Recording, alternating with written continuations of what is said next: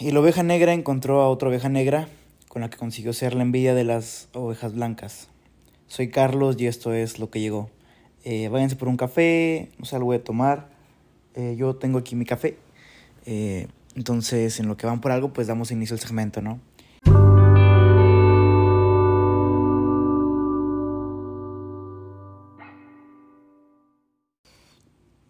¿Qué onda? ¿Cómo andan? Eh, soy Carlos nuevamente, ¿no? Espero estén teniendo un bonito día, eh, una bonita tarde, una bonita semana. Yo creo que cuando sube esto estamos una semana de Navidad. Ya va a ser Navidad, épocas navideñas, ¿no? Festividades. Y bueno, aquí donde vivo, no sé de qué parte vean, que no creo que me vean de muchas partes, ¿no? Pero aquí hace bastante frío, se puso bastante fresquecito. Entonces pues abríguense o pónganse la calefacción, un cafecito. Yo aquí tengo el mío. Entonces, el segmento de hoy o el tema de hoy es la oveja negra. Yo creo que la oveja negra es algo que hemos experimentado a lo largo de nuestra vida. Lo hemos visto en, en muchas maneras. Lo podemos ver eh, siendo el, el muchachito otaku del salón, de que, ay, es el rarito del salón, porque le gusta el anime, le gusta otra música, otra muchas cosas que pues regularmente a la gente no le gusta. O al caído del salón, o a, los, a la gente que le gusta BTS, eh, diferentes cosas que comúnmente pues a la gente normal, entre comillas normal, pues no le gusta. Y es ahí cuando resalta la oveja negra. Yo creo que otra parte donde lo puedes ver es en, es en tu casa. Eh, bueno, a mí en lo personal me pasa en mi casa, desde chiquito pues he usado palabras muy, muy poco usuales en la comunicación urbana. Eh, entonces siempre se me dice que hablo raro, que uso palabras muy extravagantes. Eh, entonces desde ahí pues habla normal. Eh, o pues, yo de chiquito pues era un niño rata, ¿no? Y se reían de mí, mis papás no se reían, pero se sacaban de pedo por lo que veía, por lo que jugaba, etc. Entonces pues allí comienza desde, el, yo creo que desde la familia eres la oveja negra. Entonces el día de hoy pues les traigo un tema un tanto relevante para lo que es la identidad personal. A cualquier etapa del ser humano, o sea, no solamente siendo adolescente o niño, yo creo que también destacas hasta adulto o la vejez. Eh, pero yo creo que primero que nada tenemos que conocer la definición de, de lo que es ser la oveja negra. Pero creo que todos en algún momento, pues ya lo hemos escuchado, ¿no? Ahorita ya está con los ejemplos y pues ya hemos o reconocemos qué es ser la oveja negra. Pero dando un poquito hincapié, eh, pues la psicóloga española Valeria Sapter pues, nos explica en sus propias palabras que pues el ser oveja negra no está mal, solo resulta diferente porque está aprendiendo a esquivar las piedras a, y a pensar de diferente modo. Eh, esto, se puede ver de diferente manera cuando eh, estás consciente que en tu familia se ha presentado diferentes tipos de agresiones eh, psicológicas, o sea, como, no, pues yo es que yo de chiquito le ponía el cinturón y, y ya no lloraba. O yo le decía, no, te voy a dar motivos para que te calles. Entonces tú te das cuenta de que esos, esas conductas no están bien, ¿no? Y, y, dando a entender que tu familia pues sigue pensando que esas conductas están bien y ven que tú cortas eh, esa parte de tu, o sea, cortas esas conductas para que no se van a repetir en futuras generaciones o, o en la familia. Entonces, pues te da a entender que ya, ya no, no piensas igual que los demás. Y creo que a lo largo de la vida, eh, pues hemos experimentado lo que es la pertenencia a muchos grupos sociales y donde tenemos estos primeros acercamientos o nuestro primer círculo social es en nuestra familia. Eh, pues es el primer círculo en el que te experimentas, ¿no? Desde que naces no te vas a convivir con, con X o Y persona, pues naces y tu círculo es tu mamá, tu papá, tu abuela, tu abuelo, tu hermana, etc. Y, y aquel círculo pues es muy importante, o sea, nos deja marcas tanto buenas como malas, pero pues ya esto ya es para otro episodio.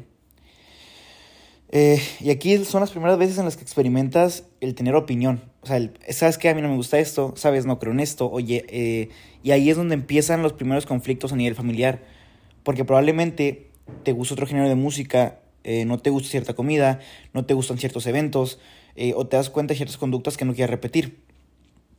Por ejemplo, algo muy común en el adolescente y el adulto, o la relación papá-hijo, es el hecho de, ah, no, es que ahora te toca acompañar, acompañarme a tal lado no, que no quieres ir y, y, no, que no quiero ir. ¿Cómo que no quieres ir? No, ¿cómo así conmigo? Te la pasas en tu cuarto, te la pasas en esto. Y cuando estás en el lugar, te dicen, entonces, ¿para qué vienes? Si ya estás con tu jeta. Entonces, ahí empiezan a hacer muchas, muchas diferencias a nivel familiar.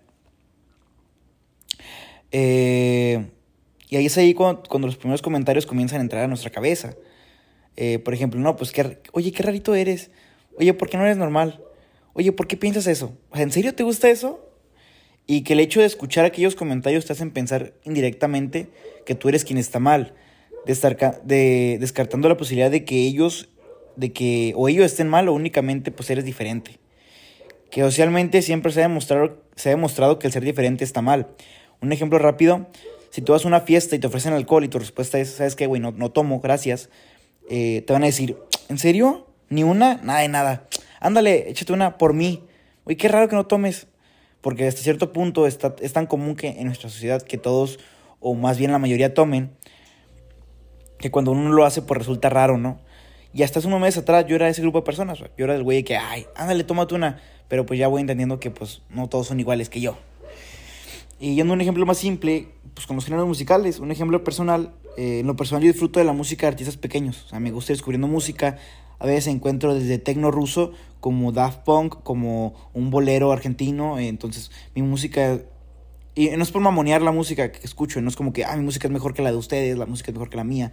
Eh, no, no, o sea, pues tengo gustos que son artistas pequeños y que no han destacado todavía en la, industria musical. Y cuando le muestro a, a alguien estas canciones, o que por accidente se reproducen en el carro, o a situaciones similares, el 99% de las veces estoy predispuesto a escuchar como... Bueno, no, no, 90, un 90, un 90%, ¿no? ¿Por qué me, voy, me hago tan mamón? Eh, puedes escuchar... Eh, ¿cómo, ¿Cómo puedes escuchar esa música? Oye, ¿por qué no escuchas música como la gente? Tú y tu música rara. Nada más escuchar esa música. Nada más tú escuchar esa música. Tú y el cantante la escuchan. Eh, y aquí pasa una parte muy importante. Ya tenemos un poquito de contexto de qué es ser la oveja negra. Unos ejemplos donde se presenta. Ya vimos que ésta se encuentra en los círculos sociales y que cada uno posee una forma de pensar única y diferente y que no está mal. Y cuando no compartimos el modo de pensar o ciertas ideas, es allí cuando se entra en conflicto, se presenta esta analogía de la oveja negra. Me gustaría cambiar poquito la oveja negra por el cuento del patito feo. Ya que la historia, pues, la historia del patito feo nos dice que, que el pato era, estaba muy feo, que nadie lo quería. Y hasta que un día se dio cuenta que, que no era pato, que era un cisne y encontró a gente igual que así lo valoraban. A donde quiero llegar es que el problema no eres tú, o sea, sino el círculo de quienes te rodeas, de la gente que buscas. Y esto era lo que yo le comentaba en una terapia que tuve con mi psicólogo, le comentaba esa parte. Eh, no me acuerdo por qué salió la analogía, y yo le dije, es que el 90% de la gente no le interesa saber cómo estás. O sea, tú, o sea, la pregunta por educación es, ah, ¿cómo estás? Y tú respondes, bien, bien, ah, qué bueno, qué bueno. Pero en realidad es una pregunta cortés, no es una pregunta o sí puede que sea, pero muy pocas veces cuando es sincero. Normalmente es una, pregunta de cortesía cotidiana, que la respuesta es bien, ah, bien, y ya. Eh, a, lo que, a, lo que voy con esta analogía es que yo llegué a pensar hasta cierto punto que a la gente no le interesa saber cómo estoy, porque mayormente en el círculo de la gente que me rodeo o me rodeaba, eh, pues era así, o sea, yo soy una persona que habla mucho, te puedo hablar de horas de teorías, de lo que veo, de lo que pienso, de esto, del otro, del otro, del otro. Y mucha gente no está predispuesta a escucharlo. Entonces la respuesta que yo veía a nivel visual era eh, pues, el ignorarme. Entonces yo pensaba que a la gente no le interesaba saber cómo están. Pero, o sea, realmente puedes saber si a toda la gente no, le interesa saber tu opinión. Es como, ay, es que nadie me quiere. A ver, güey, ¿me puedes comprobar que de los 8, 8 billones de gente en el, en el mundo, nadie te quiere? O, solamente es tu pedo mental. Entonces, eh, o sea, ¿me puedes comprobar que en realidad eh, para a nadie te le haces guapo?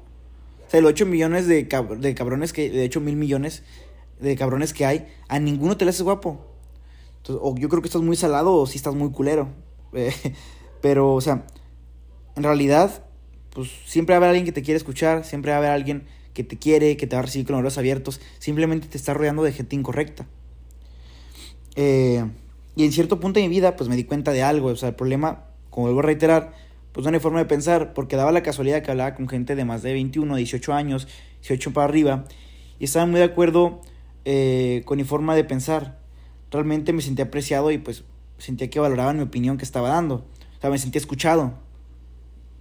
Pero cuando hablo con gente de mi edad, siempre, la mayoría de las veces, pues destaca, destaca, destaca mucho dependiendo del nivel de madurez mental de cada uno. Que al igual como había gente de 21 25 que estaba muy pendejo, había gente que, con la que me tocó convivir de mi edad que resulta que poseen un nivel de madurez muy, muy consciente. Eh, pero los de mi edad mayormente destacan el, ya vas a empezar con tus fórmulas, siempre empiezas muy lógico, siempre tienes algo que opinar, por, eh, por qué quieres hacer esto, siempre quieres hablar de cosas raras. Y cuando llegaba a mi casa me ponía a pensar, a ver, ¿qué pedo? Ok, si en un lado me aprecian, valoran mi opinión, eh, y me hacen ver que no soy tan pendejo, pues que, o sea, que sé más o menos por dónde camina la iguana, por dónde más que la iguana, eh, porque en este otro lado me hacen ver como si fuera un pendejo. Y me dije, no, pues qué pendejo estoy, ¿no? O sea, porque, porque voy a estar con gente que no me valora o me hacen menos simplemente porque no piensan igual que yo. Y aunque eso no me hace mejor que ellos por pensar diferente, pues me hace mejor a mí, porque aprendí que yo no tengo ningún problema, o probablemente, o sea, obviamente tengo problemas, pero este no es uno de ellos. Y hasta cierto punto todos somos ovejas negras en el lugar correcto. ¿A qué me refiero con esto? O sea, yo voy, yo voy al gimnasio. Voy al gimnasio de 7 a 10 de la noche, 7 y media, ¿no? Entonces cuando voy allí, las pláticas van generalmente al entorno del gimnasio. Uno que otro problema personal, eh, chistes, pero mayormente se rodean por el entorno del gimnasio. Y entonces eh, viene X persona que nunca ha ido al gimnasio y se acerca a integrarse a la plática y, se da cuenta que lo que están hablando pues, pues no encaja porque, o sea, nunca ha hablado de eso, no sabe qué responder, no sabe el tema, entonces no tiene nada que aportar. Entonces, si yo me voy con eh, músicos y se pueden hablar de música, pues yo en realidad posiblemente no tenga nada que aportar y me sienta raro e incómodo porque están hablando de un tema que no tengo dominio o no tengo noción del tema. Entonces, eh, las ovejas negras siempre están presentes, más sin embargo, cuando vas a un lugar donde no sabes qué hacer, donde no conoces gente, donde sientes que no encajas o no puedes ser tú, te conviertes en oveja negra. Y así como tú en un momento eres una oveja negra, posiblemente otra persona también lo sea a la vez. Y es ahí donde volvemos a la analogía del principio, la frase de, eh, como era, y la oveja negra encontró otra oveja negra, con lo que consiguió ser la envidia de las ovejas blancas. Entonces te das cuenta que, en realidad, pues, ovejas negras hay en todas partes y y, no, no eres, o sea, es que suena culero el hecho de decir, ah, es que no eres especial, porque pues, entre, pues así eres especial, pero no por lo que haces o por lo que no haces, simplemente te rodeas de, de gente negativa o que no te aporta algo. Eh, pero pues pasamos a la pregunta de oro, o sea, o sea, soy la oveja, o sea, ¿cómo me doy cuenta que soy la oveja negra? Y si, si me doy cuenta que soy la oveja negra, ¿resulta bueno o es malo? Yo creo que en mi propia opinión lo puedo considerar un privilegio. Pero para descubrir esto, debemos de quitarnos tres capas de encima, como si fueras un pastel. Eh, la primera capa es, tú no tienes la obligación de ser igual que tus papás, que tus amigos, ni debes de actuar como los demás esperan que actúes. La segunda, pues es siéntate, siéntate bien por tener propios valores, por alzar la voz sobre el resto del grupo. Porque muchas veces el hecho de no compartir la opinión es, ¿sabes qué? Pues mejor me quedo callado. obviamente hay lugares donde sí te tienes que callar. Y, eso lo he aprendido también, lo he, estado, lo trabajando yo de mi parte. El hecho de tener que callarme la boca en ciertas situaciones que, ¿sabes qué, güey? No, no, hable, no hables un rato y te salvas de un pedo más grande. Pero hay veces en las que el hecho de que tú no compartes la opinión que compartes con ellos está bien, porque no piensas, no son la misma persona para tener que, que pensar igual. Y hay que entender hay que entender esto, o sea, el mundo está lleno de diversas opiniones, pensamientos, actitudes y prejuicios, y en realidad no existe una verdad absoluta, no existe una verdad universal. Y ya por último, la tercera es aceptar a los demás sin odios y aceptarte a ti, a ti mismo como parte diferente de ellos. Ah, como yo veo esto, es la parte de que así como todos somos diferentes, pues todos somos iguales en diferentes circunstancias. Tú aceptas a X persona y si actúas con la misma sabiduría, pues harán lo mismo. Hay que recordar que si todos somos ovejas, la pertenencia a un rebaño no da felicidad. Buscar nuestro propio camino sí. Entonces yo creo que no tengo nada más que agregar al, tema. Se me hace... Se me hizo entretenido este, este tema. Espero que haya sido de tu agrado, que lo hayas disfrutado, que hayas conectado con alguna idea que comparto. Eh, así como estoy predispuesto a marcar errores que tengo en diferentes circunstancias, no es caso omiso este Si tú crees que no comparto, que estoy mal o cometo algún error, pues estás en todo tu derecho también.